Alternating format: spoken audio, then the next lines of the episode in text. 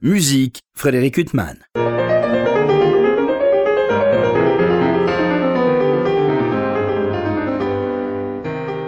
Bonjour Frédéric Huttman au micro, j'ai le plaisir de vous retrouver pour un nouvel entretien. Aujourd'hui j'ai l'immense plaisir de recevoir Adèle Charvet. Bonjour. Bonjour. Alors, je vous reçois notamment à l'occasion euh, d'un concert qui sera donné dans le cadre d'un, dans le cadre d'un festival euh, qui se tient au château d'Ardelot, dans le pas-de-Calais, euh, un concert qui sera donné le 25 juin, un concert consacré à Vivaldi. Vous serez aux côtés d'Eva Saizik, autre euh, mezzo-soprano, et le concert de la loge est Julien Chauvin. Julien Chauvin que vous connaissez bien, euh, vous avez enregistré deux disques avec lui. déjà un disque Haydn et puis le Stabat Mater de Pergolèse. Vous avez comme ça des musiciens avec lesquels vous aimez travailler de manière récurrente? Oui, c'est très agréable quand il y a une fidélité qui s'installe entre euh, un chanteur et un chef, ou, un, en l'occurrence Julien est aussi euh, violoniste.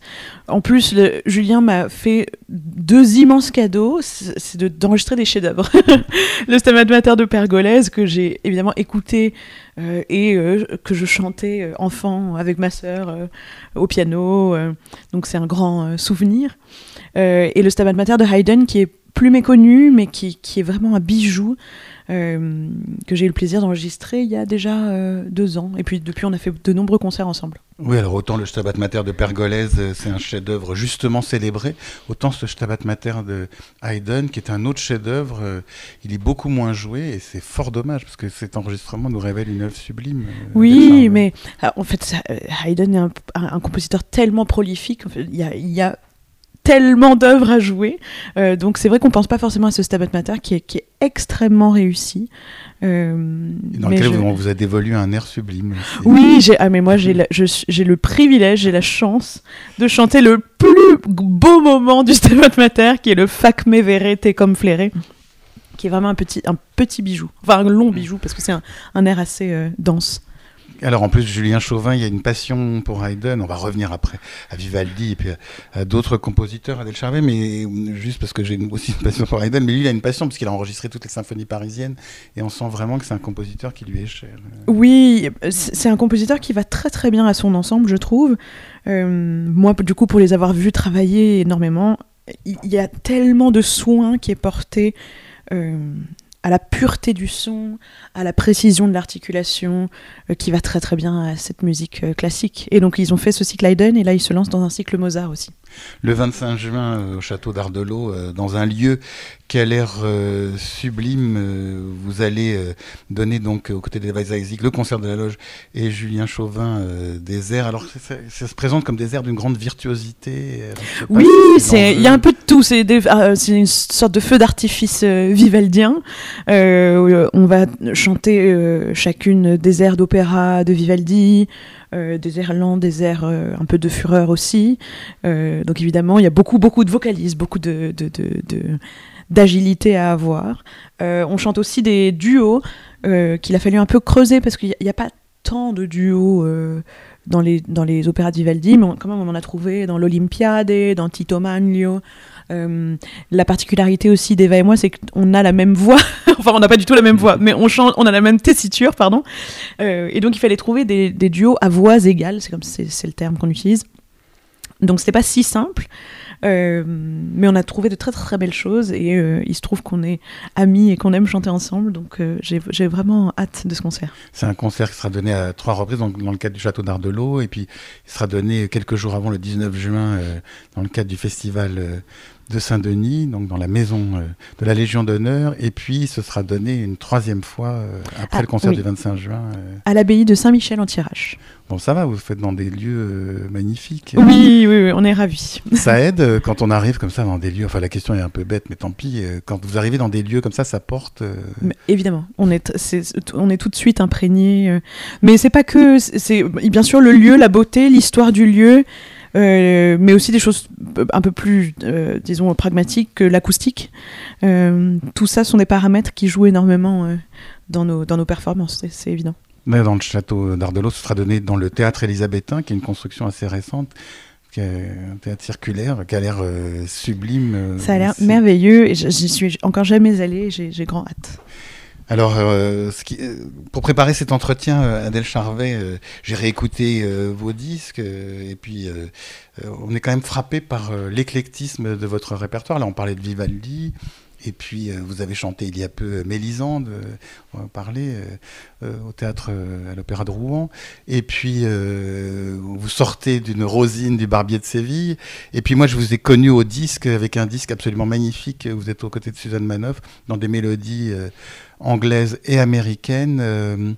et alors, comment vous êtes guidé, en fait, dans vos choix? C'est ce qu'on vous demande C'est un peu tout ça à la fois. Ça, je pense que ça part en tout cas d'une grande voracité de ma part de, de- de musique et de répertoire, où j'ai vraiment, euh, euh, dans la mesure de mes capacités vocales, euh, envie de, m'approprier beaucoup de styles. Je pense que, enfin, je fais quand même attention à pas avoir les yeux plus gros que le ventre et chanter du répertoire trop grand ou trop large. Mais c'est sûr que ça part d'une nécessité personnelle qui est que j'ai commencé ma, jeune carrière avec le récital, avec le lead et la mélodie. Je ne peux pas vivre sans ça. Par ailleurs, je, peux chanter tous les rôles qu'offre euh, ma tessiture de, on, on dit mezzo légère ou mezzo coloratour, donc euh, une voix plutôt ronde mais agile qui peut monter dans l'aigu et donc ça me permet de chanter du Rossini, du Handel, du Mozart. Euh, ça c'est un répertoire un peu plus évident. Et enfin, euh, c'est sûr que parfois je fais des choix où j'ai envie de, de me challenger d'une part, euh, ou alors j'ai une obsession pour une œuvre, c'était le cas de Péléas et Mélisande. Euh, et aussi, j'aime bien être là où on m'attend pas forcément. Donc, Mélisande en est l'exemple l'exemple parfait, on, on caste pas beaucoup de mezzo. Ça arrive, mais on casse pas. Je suis pas euh, le choix évident pour ce, ce rôle-là, mais en ayant chanté tellement de mélodies et, de, et, en particulier de Debussy au récital, ça me semblait absolument euh, naturel, évident euh, de, de, de, m'approprier ce rôle-là. Et évidemment, oui, il y a ce qu'on me propose. Parfois, je dis, parfois je, je, suis sage et je dis non. Et puis parfois, on n'a pas toujours le choix aussi du calendrier. hein. Je sais pas. J'ai la chance de choisir beaucoup de choses, mais c'est- quand on vous a proposé Mélisande, donc vous disiez que vous aviez déjà chanté des mélodies de Debussy, c'est un opéra que vous aviez travaillé avant, vous l'avez travaillé spécialement pour euh, cette prise de rôle euh, Je l'ai travaillé spécialement pour cette prise de rôle et j'avais je trouve, en tout cas pour ma part, j'adorais cette musique déjà, mais euh, j'ai- l'impression d'avoir compris toute sa profondeur en la travaillant. Euh, et en me plongeant dedans, j'ai eu la chance de pouvoir aller euh, à- dans ce lieu incroyable qu'est la- l'abbaye de Royaumont, euh, où ils ont, bon évidemment, il y a une bibliothèque extraordinaire, mais il y a manuscrits aussi... Il y a des manuscrits de. Debussy, il y a notamment, bon c'est pas un manuscrit, mais il y a la première édition de Péléas qui était la sienne, avec toutes ces annotations dans l'orchestre et qui est écrit au stylo rouge. Euh, et j'ai pu consulter cette partition, euh, reporter des choses dans, dans la mienne, et c'était un, c'était un grand moment. Dans cette fameuse bibliothèque François Lang, qui Oui. était ce grand collectionneur tragiquement disparu, juste une parenthèse douloureuse. Euh, on va revenir euh, à Péléas euh, et, et Mélisande, et, avant d'aborder mille autres sujets, Adèle Charvet, vous avez compris qui est Mélisande au bout de ces représentations Mais je alors- crois pas, et puis j'espère que je vais avoir l'occasion de la rechanter beaucoup. Parce que euh, elle prend des directions euh, diamétralement opposées selon les mises en scène aussi, selon les lectures des, des, euh, des metteurs en scène. Donc euh, non, non, non, je pense que j'ai encore rien compris. Mais c'est très très bien comme ça. Bah, ça, je vous avoue que cet opéra, on peut l'écouter mille fois, on comprend pas qui est Oui, cette oui. Mélisande, d'où elle vient. et- Mais et puis il y a des choses qui sont pas aussi faites pour être comprises, je pense, euh, dans cette œuvre-là. Bah, voilà une Euh, belle qui définition. sont, oui, qui sont volontairement opaques, oui. Je la ressortirai comme ça, je pourrais frimer sans dire que c'est de vous, euh, Adèle Charvet. Alors on va revenir justement, puisqu'on parle d'éclectisme, à ces mélodies anglaises et américaines. Vous me disiez hors micro que vous avez grandi donc à New York euh, jusqu'à l'âge de 5 ans, donc euh, euh, parce que pour les Français parfois chanter des mélodies anglaises ou américaines, ils disent en- parfois que c'est la langue la plus difficile à chanter. Est-ce que pour vous qui avez baigné dans cette langue, c'est quand même très difficile?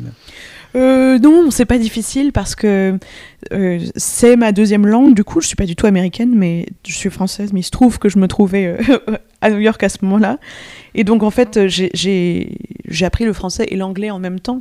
ça m'a valu d'ailleurs. Mes, parents se sont inquiétés parce que j'avais une grande sœur extrêmement précoce qui, faisait, qui, a parlé très tôt, qui a marché très tôt, et moi j'ai parlé très tard.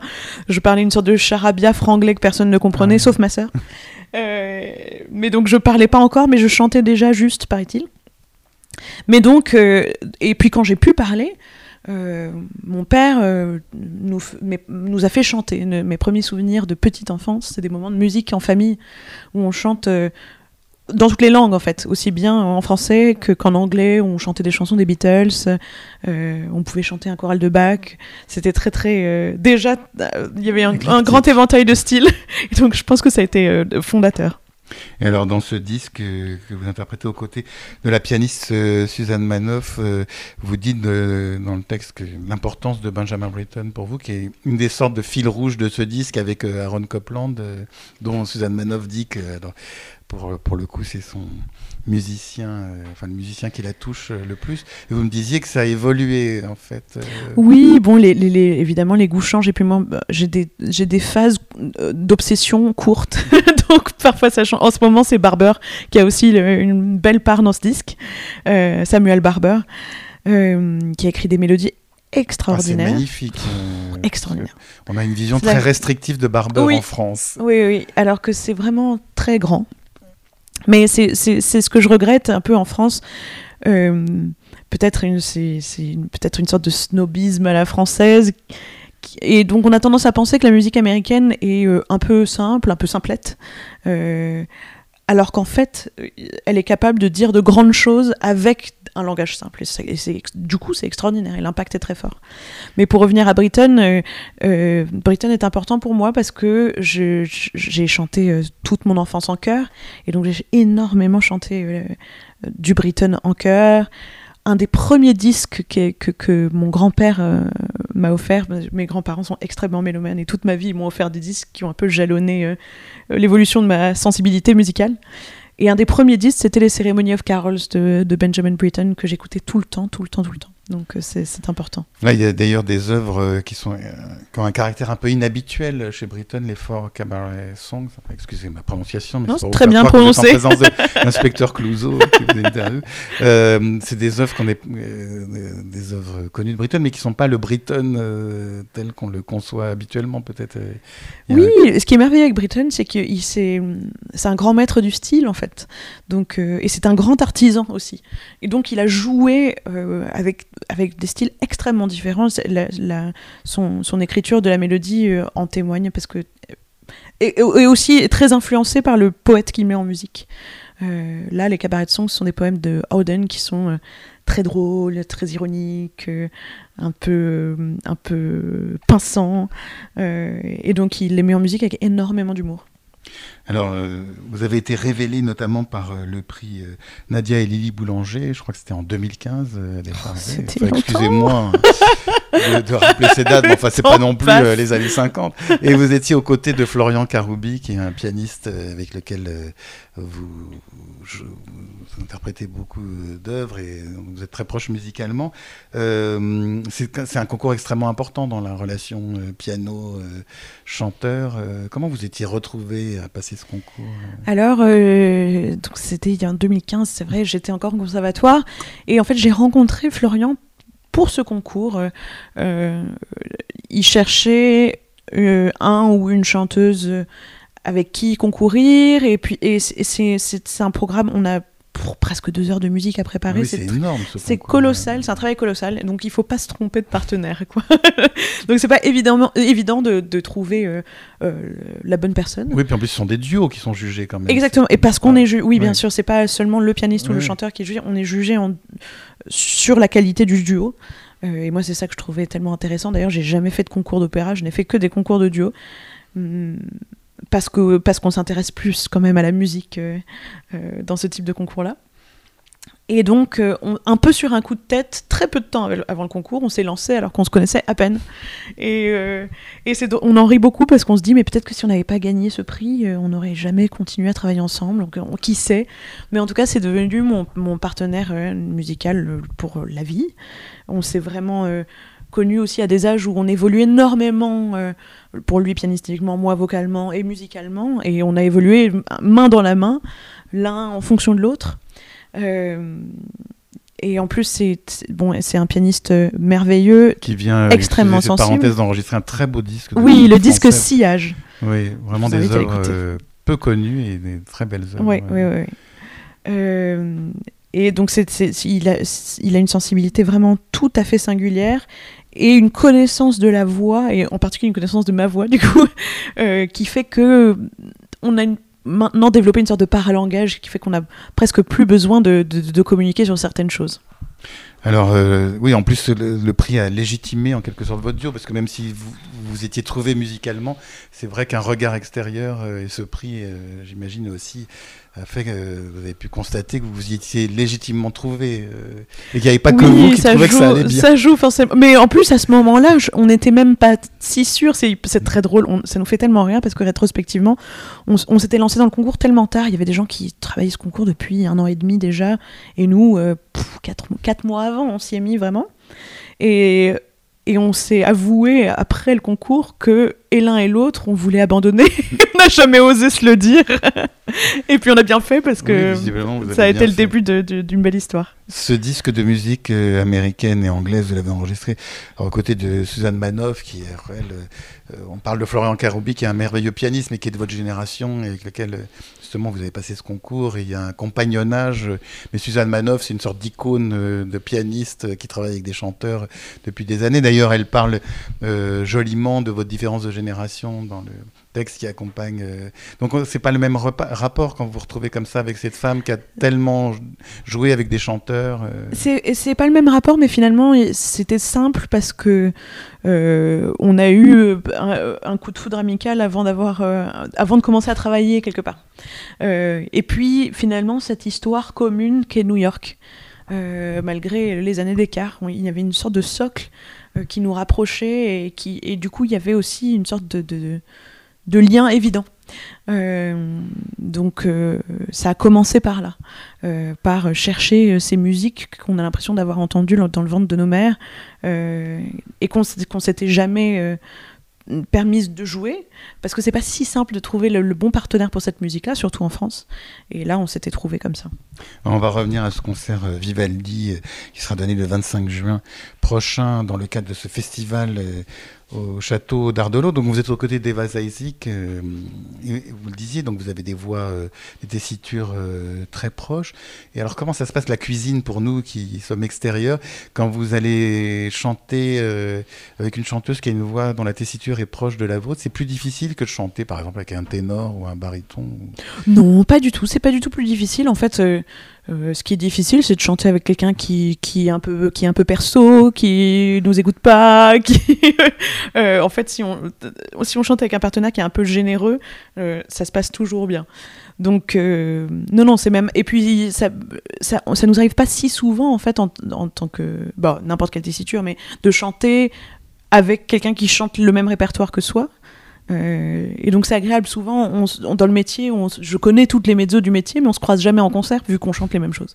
Et donc là, euh, on est très heureuse avec Eva de se retrouver. Puis il y a une sorte d'évidence.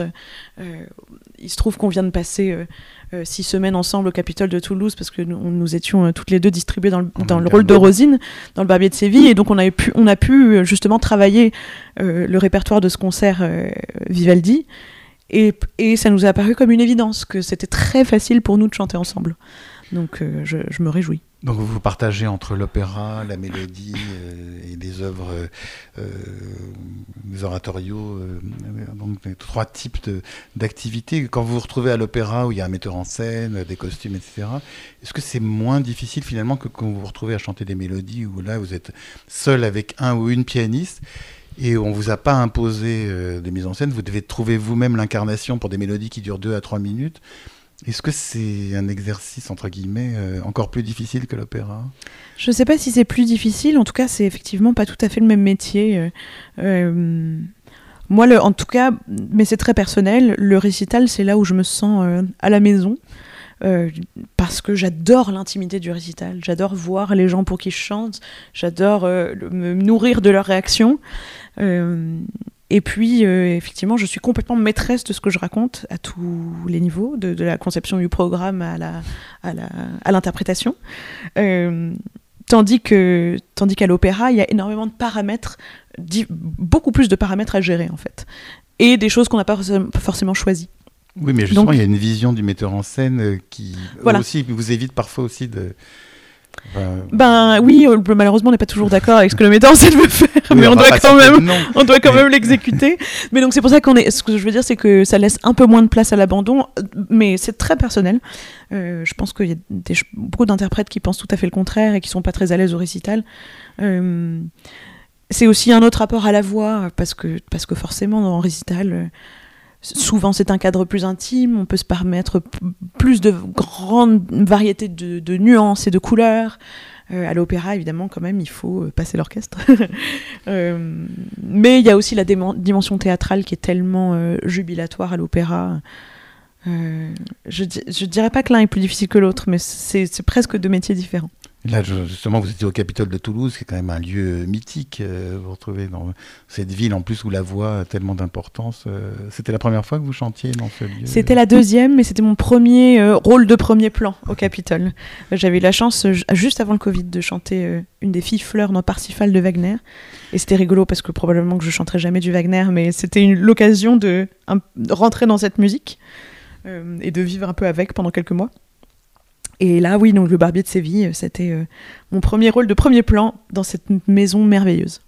Et vous vous êtes retrouvé avec un rôle aussi d'une très grande virtuosité, puisqu'on parlait de la virtuosité de, de Vivaldi. Euh, c'est une virtuosité euh, en même temps apparente, c'est-à-dire que le public se rend compte, parce qu'il y a des, parfois j'imagine vous chantez des airs ou des mélodies qui sont extrêmement difficiles, et c'est pas perçu comme tel forcément par oui, le public. Oui, oui, c'est sûr. Oui, la Rossini, évidemment, c'est c'est des feux d'artifice. immédiatement payante. En oui, oui, oui. Enfin, à condition de le faire correctement.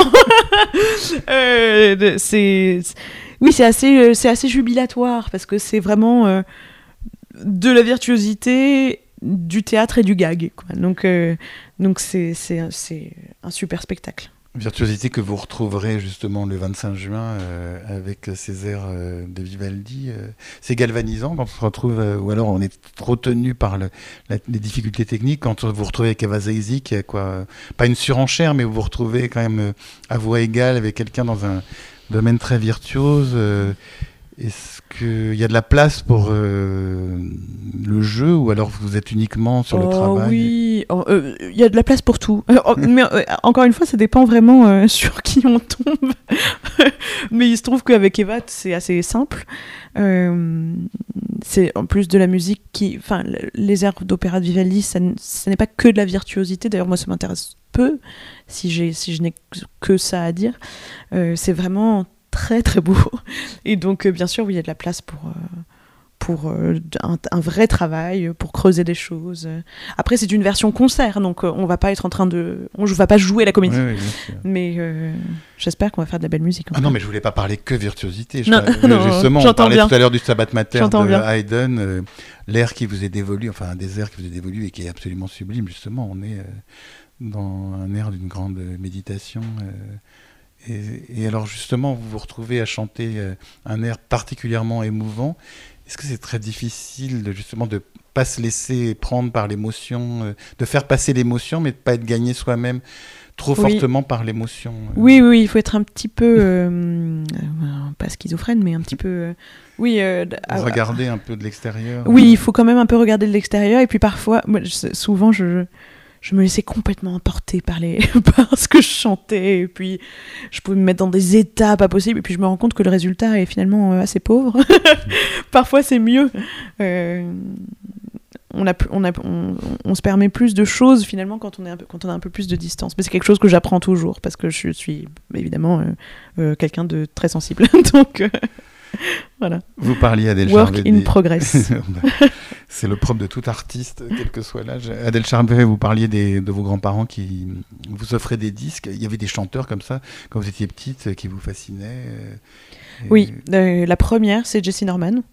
Euh, mais c'est aussi toujours au gré des, des, des, disques que m'offraient ma grand-mère ma grand et mon grand-père. mais c'est vrai qu'un des premiers souvenirs de musique au disque, c'était Jessie Norman dans les nuits d'été. Euh, Jesse Norman dans des mélodies françaises, dans du Duparc, du Ravel, Ah, ce euh, disque est du Poulenc. Oh là là, qu'est-ce que, qu'est-ce que je l'aime. L'invitation au voyage. Euh, l'invitation au voyage, c'est absolument magique. Donc c'était la- et puis c'était la première voix, le premier timbre que j'identifiais, où je l'entendais, je pouvais dire ah ça c'est Jessie. Euh, et puis je me disais euh, tiens c'est c'est quand même très très fort de, enfin je, je sentais l'impact de sa voix euh, sur moi enfant. Et je me disais, j'ai quand même vraiment très, très, très envie de faire ça. Puis après, plus tard, il y a eu Fischer Discow. Euh, mes grands-parents m'offraient beaucoup de leaders, des disques de leaders, des leaders de Schubert, des leaders de Mahler. Euh, Kathleen Ferrier dans Mahler, euh, Fischer Discow dans Schubert. Ça, Oui, ça va, vos grands-parents, ils avaient du goût. euh. Oui, beaucoup de goût, beaucoup de goût. Et, euh, mais c'est vrai que ces mélodies françaises euh, pour, euh, par Jesse Norman, c'était vraiment des disques importants. Il y a eu comme ça, puis il y a eu aussi des leaders de Brahms, où elle était avec Barenboim, par, partie de ces grands disques. Ah, j'adore ce disque aussi. Oh là là, oui. Mais celui-ci, je l'ai découvert tout seul, toute seule. mais c'est vrai que, mes en fait, mes premiers disques, c'était, ça n'était pas de l'opéra. Je regardais de l'opéra en cassette, mais au disque, c'était que du lead et de la mélodie. Je pense que ça a beaucoup compté pour la suite. Et alors, euh, le, le matin, quand vous travaillez, euh, quand, quand- qu'est-ce que vous aimez chanter euh, pour euh, justement faire votre voix le matin, hormis le travail technique des vocalistes? Ah oui, j'allais dire. vous allez euh, vous Ben, alors j'allais dire, la première chose, c'est que pour, pour me chauffer la voix, je chante pas forcément ce que j'aime, malheureusement, ça serait trop beau. Euh, et puis surtout, j'ai toujours des contraintes de calendrier, donc en fait, je suis toujours en train de, En train de chan- préparer quelque chose pour un concert. Parfois, je me fais plaisir, mais, mais euh, en fait, quand même, les concerts s'enchaînent tellement que, que je travaille toujours ce que je dois travailler pour la prochaine échéance. Et donc, euh, ça va, ça va de, de Vivaldi en ce moment à bah, du Britain. Dans, dans, dans quelques jours, je pars en Angleterre euh, chanter à la, à la Britain Pierce Foundation. Ah oui. C'est très très variable. Et c'est quoi Ça va être des mélodies de Britton ou ça va être euh, Ou alors, ou- entre autres, en fait, ce, ce concert est le 50e anniversaire de la Britain Peers Academy, euh, qui était donc sa fondation. euh, J'avais eu la chance il y a quelques années de, de- de participer à, un- à- à une académie là-bas. Et donc, il y aura des mélodies de Britten, les Liebeslieder euh, de Brahms, ouais. des pièces pour piano seul. euh, puis ça va être une grande fête. Il y a tout un tas de chanteurs. Je pense qu'on est euh, presque une dizaine. Euh, voilà. Et vous connaissez les pianistes avec lesquels vous allez chanter ou alors Oui. vous allez le découvrir là maintenant Je, moi, je, je chante avec un pianiste que j'aime beaucoup qui s'appelle Kunal Lahiri, euh, qui est un merveilleux euh, récitaliste qui accompagne euh, des, chanteurs de, de, l'idée de mélodie merveilleux comme Fatma Saïd, Fleur Baron, Emma Nikolovska. Il faut se rappeler de ce nom parce que cette femme est un génie. vraiment, vraiment extraordinaire. Jeune mezzo aussi. Euh, voilà, donc c'est un ami aussi, donc j'ai hâte de le retrouver pour euh, ce concert-là. Et quand vous chantez Britton, vous êtes euh, à la maison, enfin vous vous retrouvez dans un univers qui vous a toujours accompagné Oui, en plus là j'ai eu la chance de, de choisir en particulier une mélodie qui est en français, qui s'appelle Il est quelqu'un sur Terre, euh, qui est en fait une chanson, une chanson populaire que Britton a, a réarrangée, euh, que je chantais tout le temps, enfant, euh, avec ma sœur et avec euh, une amie. Quand j'étais enfant, j'étais la maîtrise de Radio France, j'étais une enfant de cœur et avec mon amie de la maîtrise, on chantait toutes les trois, on avait aussi un peu réarrangé l'accompagnement et on avait passé tout un été à chanter tous les jours cette mélodie-là. Donc c'est c'est assez particulier pour moi de la, de la rechanter en concert. Bah voilà un des éléments euh, caractéristiques de votre euh, éclectisme. C'est vrai qu'on était là pour parler de Vivaldi et du concert que vous donnerez le peut parler 25 de juin prochain dans le cadre de ce Midsummer Festival, 12e édition au château d'Ardelot, dans ce lieu qui a l'air vraiment euh, magique. euh, Adèle Charvet, vous serez aux côtés d'Eva Seisik et puis de Julien Chauvin et de son ensemble, euh, justement, le concert de la loge euh, pour euh, des airs de Vivaldi. On a parlé de Britton, on a parlé de Nadia et Lily Boulanger. Vous chantez du Lily Boulanger ou... Eh ben, ça à l'époque à on en avait travaillé, oui, oui, on avait travaillé quelques mélodies. Une mélodie de Nadia, une mélodie de Lily, il me semble. Euh, Ah, elles sont forcément, de toute façon, toujours au, au programme du oui, elles sont toujours au programme. Euh, mais depuis, ça fait longtemps. Mais il faudrait, il faudrait, il y a des choses à creuser. Bah, après avoir évoqué ces mélodies, oui, anglaises, euh, américaines, ces chefs-d'œuvre euh, italiens, euh, Vivaldi, euh, Pergolèse et ce chef-d'œuvre euh, de Joseph Haydn, ce Stabat Mater. On vous attend de pied ferme dans des mélodies françaises, dans un disque de mélodies françaises. Oui, c'est en projet. Ce ne sera pas pour, euh, pour tout de suite, dans, un futur moyen proche, disons. il y a d'autres disques qui doivent sortir avant. bon, il y a de quoi faire en attendant euh, avec votre itinéraire musical. Adèle Charvet, il me reste à vous remercier infiniment d'avoir été mon invité. Merci à vous.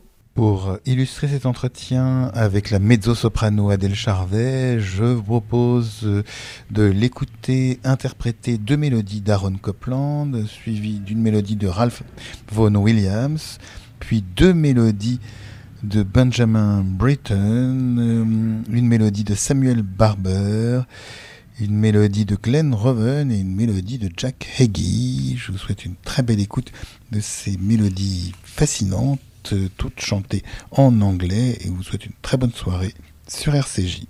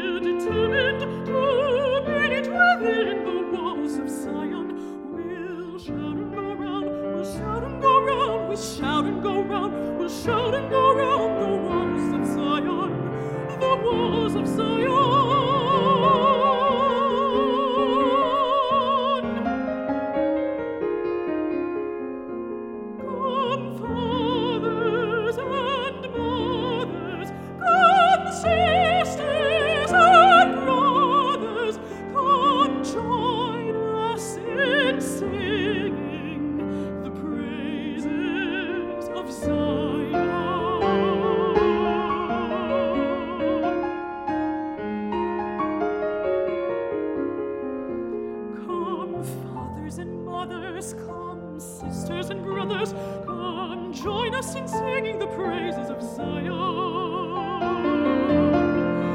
Oh, fathers, don't you fear, determined to meet within